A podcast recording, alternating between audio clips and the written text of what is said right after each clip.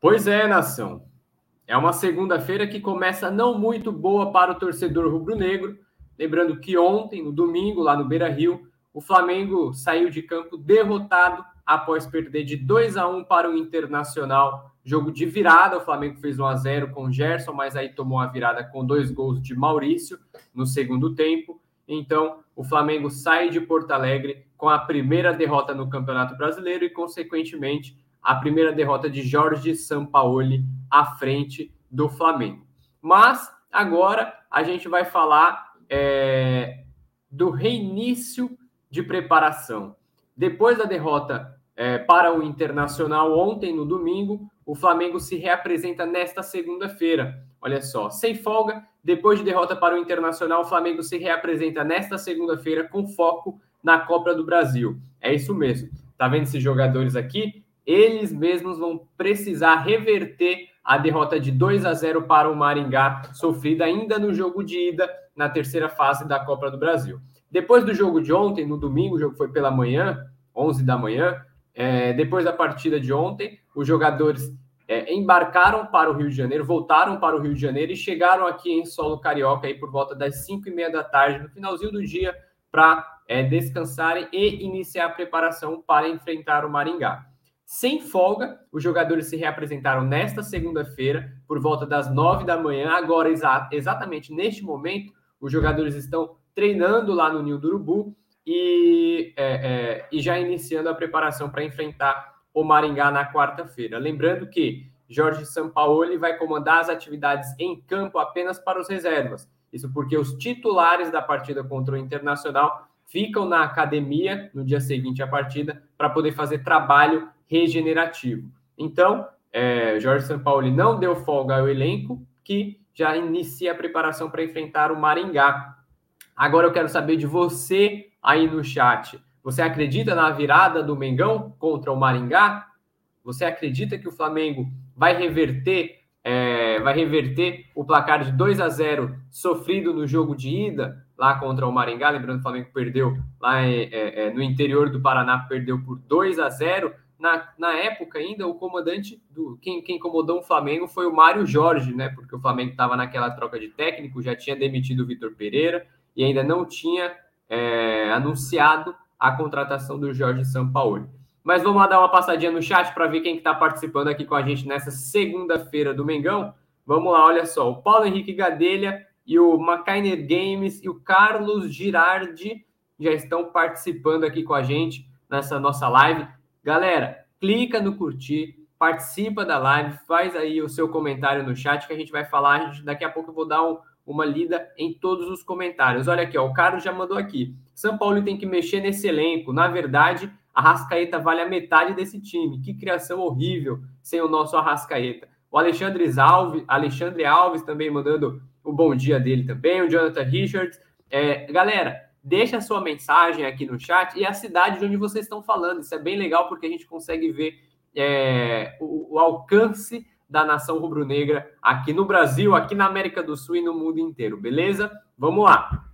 É, lembrando que, como disse aqui o Carlos Girard, Girardi, ele citou a Arrascaeta. Hoje, o Arrascaeta, ontem, no caso, no domingo, ele foi ao Ninho do Urubu dar sequência no tratamento dele, lembrando que o Arrascaeta está com uma lesão na coxa esquerda ali, uma lesão oriunda das dores do pubis, da pubalgia que ele sofre desde setembro do ano passado.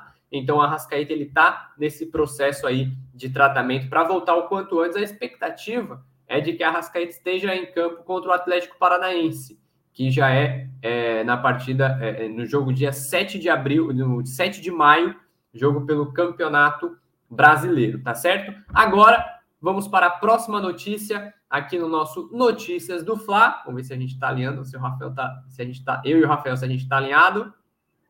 Ah, tá faltando um pouquinho.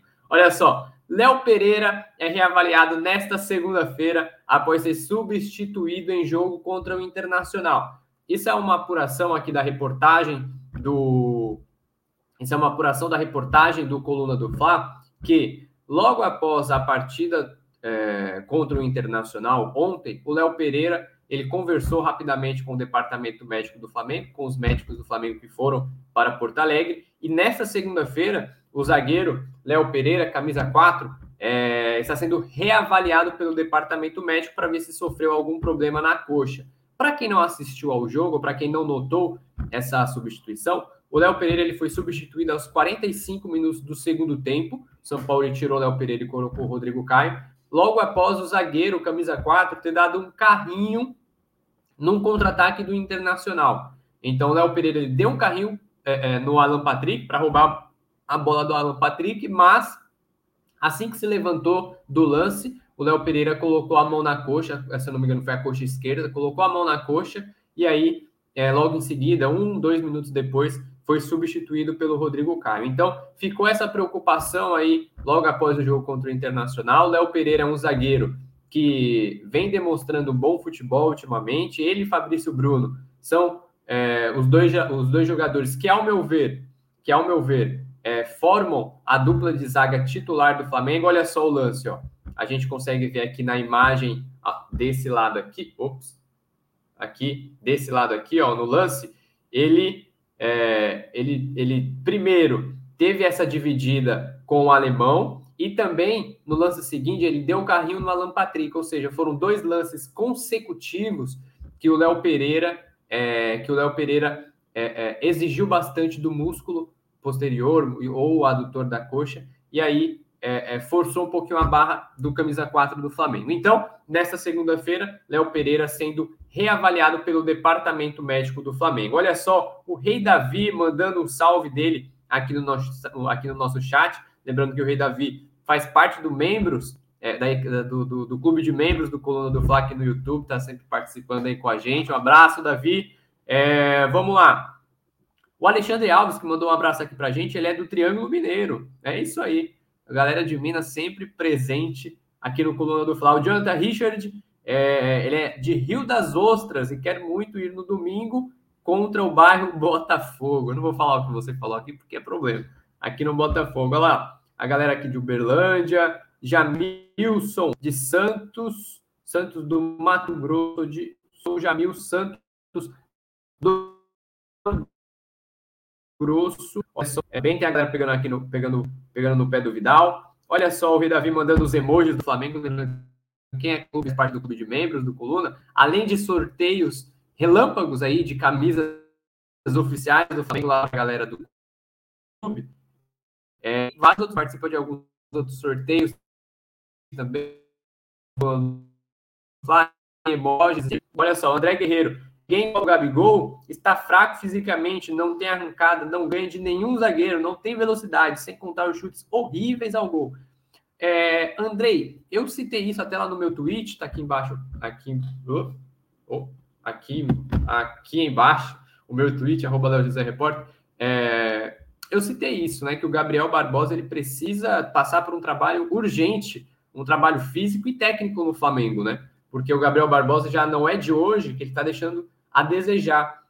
E é aquela coisa, né? A gente só cobra de profissionais que têm capacidade. Ninguém cobra que o Marinho seja um Gabriel da vida. A gente cobra do Gabigol porque o Gabigol, a gente sabe do potencial que o Gabigol tem, a gente sabe que o Gabigol tem um poder decisivo. E a partir do momento que ele não mostra esse poder de decisão em campo, a gente sabe que tem alguma coisa errada, né? É, acredito que a gente pensa igual. E, e, e, e o, Gabriel, e, o Gabriel Barbosa ele deixa claro hoje porque ele está abaixo fisicamente, tanto fisicamente quanto tecnicamente. E, mas assim, é, é uma coisa que ele, que ele pode se recuperar, que ele pode fazer um trabalho específico facilmente e aí voltar ao ápice, voltar às glórias. Lembrando que Gabigol é o único jogador do Flamengo, além do Zico, a marcar gol em finais de Libertadores. Então a gente sabe da importância e da qualidade do Gabigol no Flamengo. Olha só, o Carlos Girardi de Santa Catarina, em Itajaí, Santa Catarina. Vamos lá agora para a próxima informação aqui no nosso Notícias do Fla. Olha só. São Paulo fala sobre ruptura de é, modelo de jogo implementado por Vitor Pereira no Flamengo. É isso mesmo, nação. Lembrando que Jorge Sampaoli ele tem um estilo de jogo semelhante aí com o do Vitor Pereira na formação tática. Sampaoli e Vitor Pereira jogam no 3-5-2, jogam também no 3-6-1, varia bastante. Mas o São Paulo ele já deixou claro que o estilo do próprio São Paulo é totalmente diferente do Vitor Pereira. Na coletiva de ontem, em Porto Alegre, o Sampaoli disse o seguinte: vamos lá. É. Ó, abre aspas para o Sampaoli. Lamentavelmente, quando um treinador assume um time que vem com outra preparação e que não há muito tempo de treino na semana, é um risco muito grande para mim implementar uma ideia, para eu implementar uma ideia. E a ideia vai se sustentar pela eficácia. Se tivermos eficácia, a ideia é boa. Se não, a ideia é ruim e é melhor voltar ao que habitualmente fazia. Vejo equipes que normalmente terminam ganhando com muito pouco, mas penso que, pela história, da forma de jogar do Flamengo e por sua qualidade, propor um jogo de ida, é, propor um jogo de ida e volta é muito complexo. O que, que o São Paulo quis dizer aqui?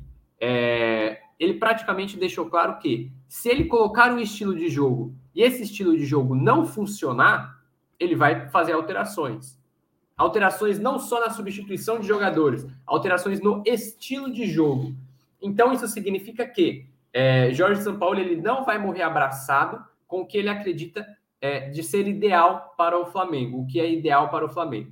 Lembrando que contra o Nublense, ele começou o jogo com três zagueiros e ele começou, ele jogou no, no, no 3-5-2, jogou no 3-5-2 contra o Nublense, só que contra o Internacional, a gente já viu uma, mudu, uma, uma mudança de postura e o Flamengo começou no 4-4-2, tá certo? Com uma linha de quatro ali com Wesley, Fabrício Bruno, Léo Pereira e Ayrton Lucas.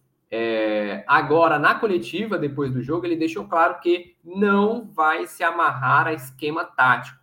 Não vai se amarrar ao esquema, ao esquema tático.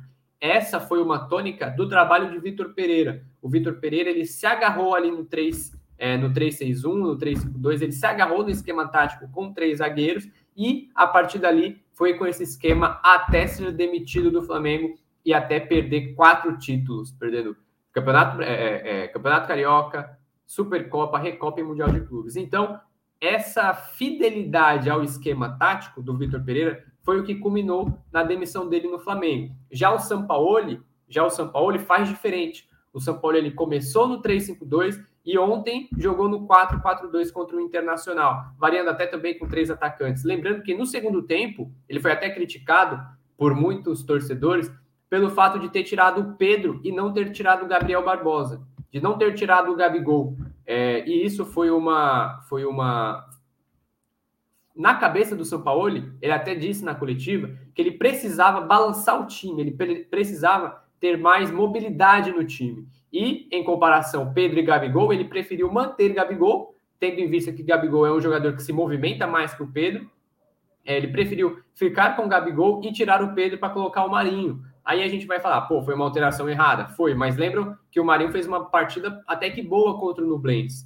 Agora, depois da partida de ontem, depois que o Marinho entrou, que a gente viu que é, o camisa 31 do Flamengo foi muito mal contra o Internacional, quando ele foi acionado. Não correspondeu ao voto de confiança que o São Paulo lhe deu. Então, já mostra que é, é, o São Paulo ele fez alteração, levando em consideração que não, gost, não, não estava gostando da forma com que o Flamengo atuava contra o Internacional ali, com dois centroavantes, com Pedro e Gabigol ali formando dupla de ataque, tá certo? Então, São Paulo deixa claro, São Paulo deixa claro que não vai ser fiel a apenas um estilo de jogo. Ele, São Paulo, vai fazer modificações durante as partidas e também durante as semanas de treino. Você que é torcedor do Flamengo, vem cá, deixa eu falar uma coisa para você. Sampaoli não vai ser fiel a um estilo de jogo, tá certo? Então pode aguardar que vai ter jogo que São Paulo vai começar com três zagueiros e vai acabar com uma linha de quatro.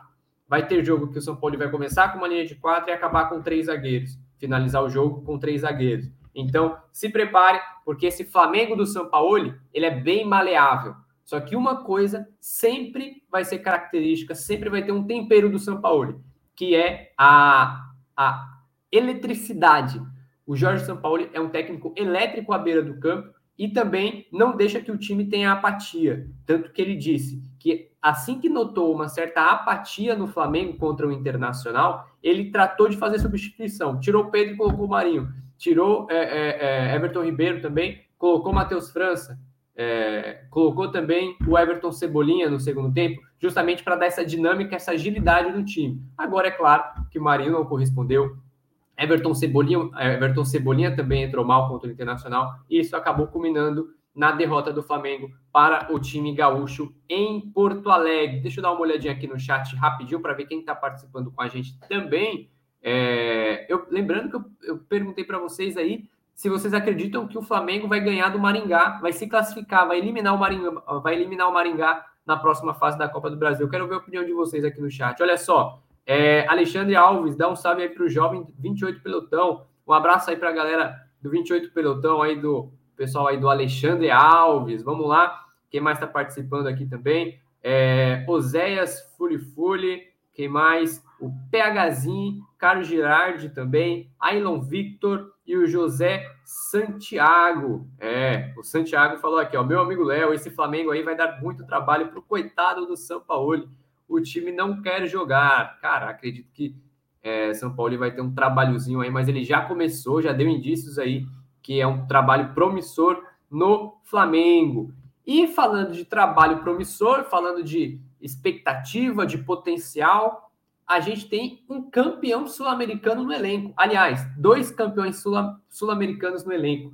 Lohan e Caio Baroni. É isso aí, ó. Com dois jogadores do Flamengo, Brasil é campeão do sul-americano sub-17. Olha só essa galerinha aqui. É, nação. O Brasil, a seleção brasileira entrou em campo ontem lá no Equador, venceu a Argentina no jogo apertadíssimo, venceu por 3 a 2 e também contou com o empate do Equador com a Venezuela em 1 a 1 para ser campeão do Sul-Americano Sub-17. Sul-Americano Sub-17 que teve a presença de Lohan, bem atacante de 17 anos do Flamengo, e também de Caio Baroni, goleiro de 17 anos também, da base rubro-negra. Então, é, o Brasil finaliza o Sul-Americano sendo campeão com 13 pontos no hexagonal final da competição. Deixa eu só pegar aqui a tabela para a gente poder mostrar para você. Lembrando que o Sul-Americano é dividido em dois grupos, e desses dois grupos, é, os, os três melhores de cada chave avançam para o hexagonal final,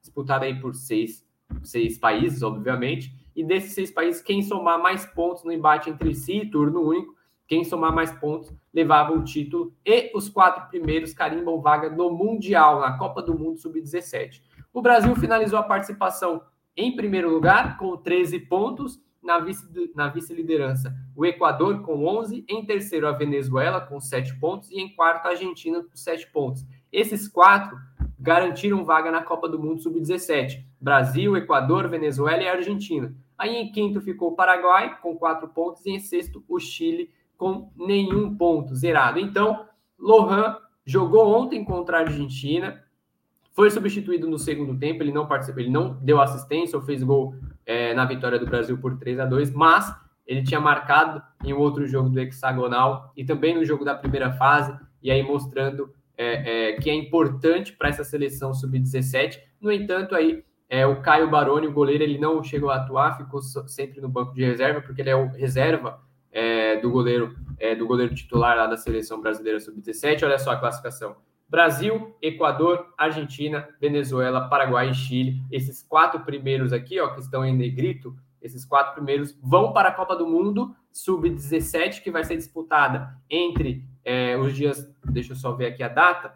A Copa, do, a Copa do Mundo vai ser disputada entre os dias 10 de novembro e 2 de dezembro. A Copa do Mundo estava marcada para acontecer no Peru, só que aí a FIFA é, é, teve algum desentendimento aí com a organização não conseguiu ter algumas é, exigências atendidas pela, pela Confederação Peruana de Futebol e aí vai trocar de sede, mas ainda não está definido. No entanto, já é sabido que a Copa do Mundo Sub-17 vai acontecer entre os dias entre os dias 10 de novembro e 2 de dezembro. A expectativa é de que Lohan e Caio Baroni sejam convocados novamente lá para o Mundial. E aí, você tem uma expectativa sobre o Lohan?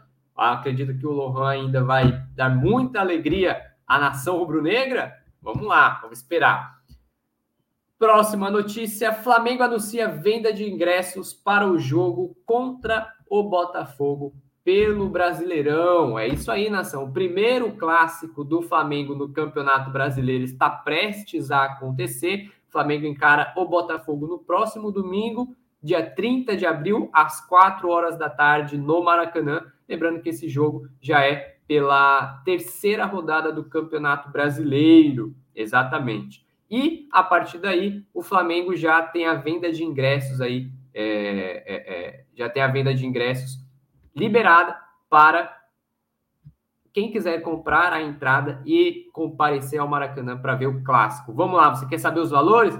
Vamos lá. Os valores são o seguinte, ó, arquibancada norte, arquibancada norte, é, para quem tem plano sócio torcedor do Flamengo, a arquibancada norte ela vai custar entre 20 entre 20 e 30, entre 20 e 40 reais para quem tem sócio torcedor do Flamengo. Para o público geral, é, a entrada na, no setor norte custa 80 reais e a meia apenas 40 mangos.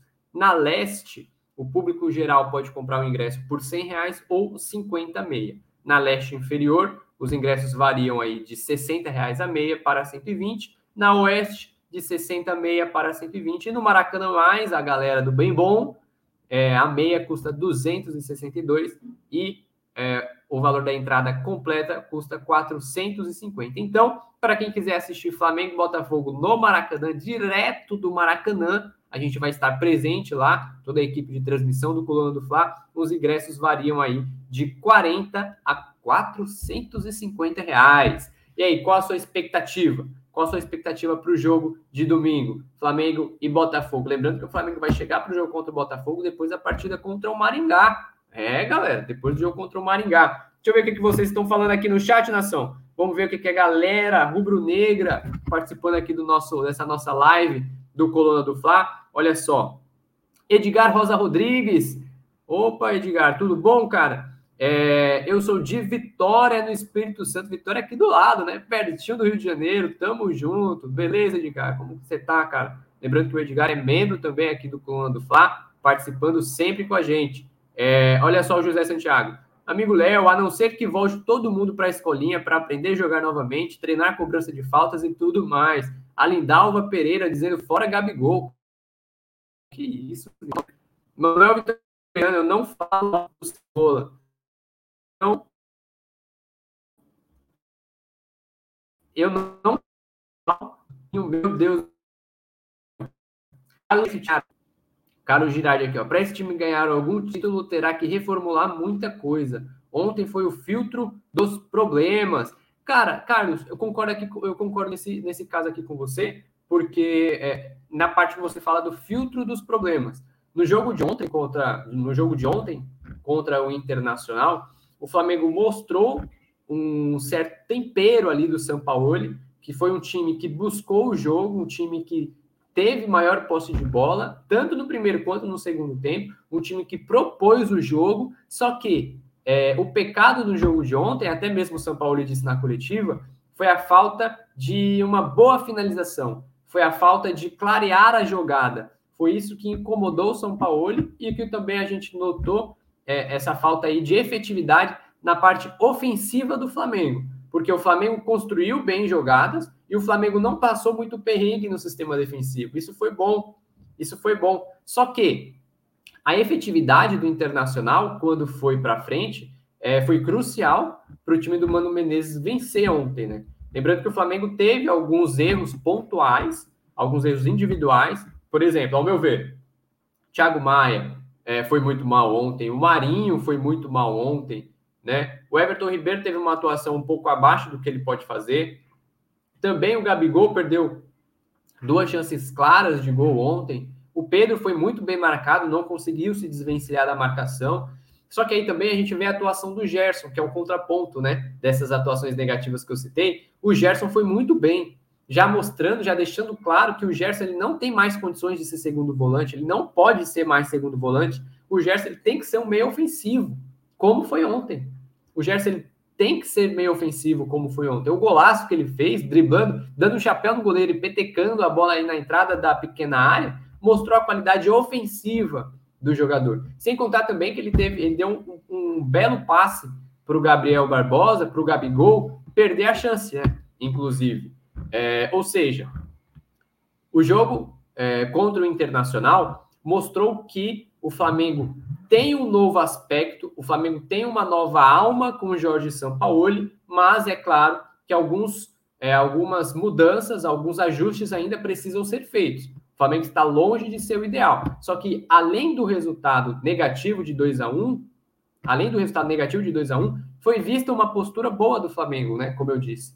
Foi vista é, uma postura boa do Flamengo. O Flamengo conseguiu dominar a partida. Vacilou ali no final do jogo, que é uma coisa que é, é, a desatenção do sistema defensivo do Flamengo, o próprio Santos ali é, incomodado, é, é, preocupado em levantar a mão para assinalar um impedimento, acabou não se posicionando 100% ali é, corretamente para tentar defender aí o chute do Maurício, um, um golaço, inclusive, de jogador do Internacional, mas são coisas aí que o Flamengo vai ajustar ainda durante a temporada, tá certo? Lembrando que é, agora, o próximo jogo do Flamengo é contra o Maringá, na quarta-feira, nove e meia da noite. O Flamengo precisa reverter a derrota que sofreu por 2 a 0 então qualquer vitória por dois gols de diferença leva a partida para o pênalti. É, seja 2 a 0 seja 4 a 2 seja 3 a 1 não tem um critério de gol qualificado fora de casa.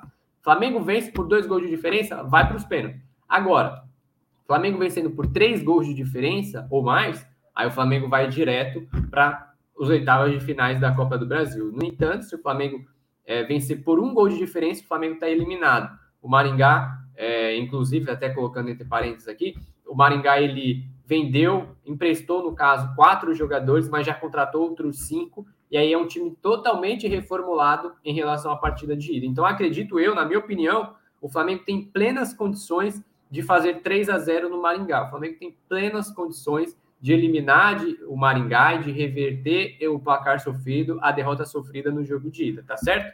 Então, nação, deixa eu dar o último salve aqui para a galera do chat, olha só. Ederson Silva, Lindalva Pereira, Manuel Vitoriano, o Carlos Girardi participando bastante com a gente, o Lucas Brando, o Oséias Fulifuli, o PHzinho, Ailon Vitor. Valeu demais, galera, por essa companhia nessa segunda-feira de manhã, 24 de abril. Vão ficar ligados, porque hoje, hoje, é, hoje à noite tem Podiflá aqui no canal do Coluna. É, a gente vai entrevistar aí o Rafael Cota. Lembrando que o Pode Falar, hoje, nesta segunda, vai começar às 5 da tarde. 5 da tarde, eu falei à noite, né? Vai ser 5 da tarde. Eu e o Túlio, a gente vai entrevistar o Rafael Cota aí, que é, é, é, um dos profissionais do staff da carreira do Diego Ribas, do Diego Alves, tem assessoria de comunicação muito influente aí no mundo da bola. A gente vai falar muito dos bastidores aí do futebol. E, além disso, fique ligado nas redes sociais do Coluna, arroba Coluna do Fla, e também no nosso site, colunadofla.com, e, é claro, nas redes sociais é, é, da galera que faz parte aqui do Coluna do Fla. Beleza, nação? Então é isso. Finalizamos o Notícia do Fla nesta segunda-feira e saudações rubro-negra, nação! Alô, nação do Mengão! O Coluna do Fla está concorrendo ao prêmio IBEST na categoria Esportes. Vamos votar e votar muito para mostrar a força da nação rubro-negra e ajudar o Coluna do Fla a ganhar esse prêmio importante. Vamos votar! O link tá na descrição do vídeo e fixado nos comentários. Alô, nação do Mengão! Esse é o Coluna do Fla. Seja bem-vindo! Se inscreva no canal, não esqueça de deixar o seu like. Pega o link, compartilha para geral. Comente, comente bastante, queremos te ouvir. Aqui você tem a melhor transmissão dos jogos do Flamengo na internet. O Coluna é brabo e tem o Podfla, o podcast da nação. É muita resenha e um show de cobertura do maior do mundo, do jeitinho que a nação merece. Esse é o Coluna. Saudações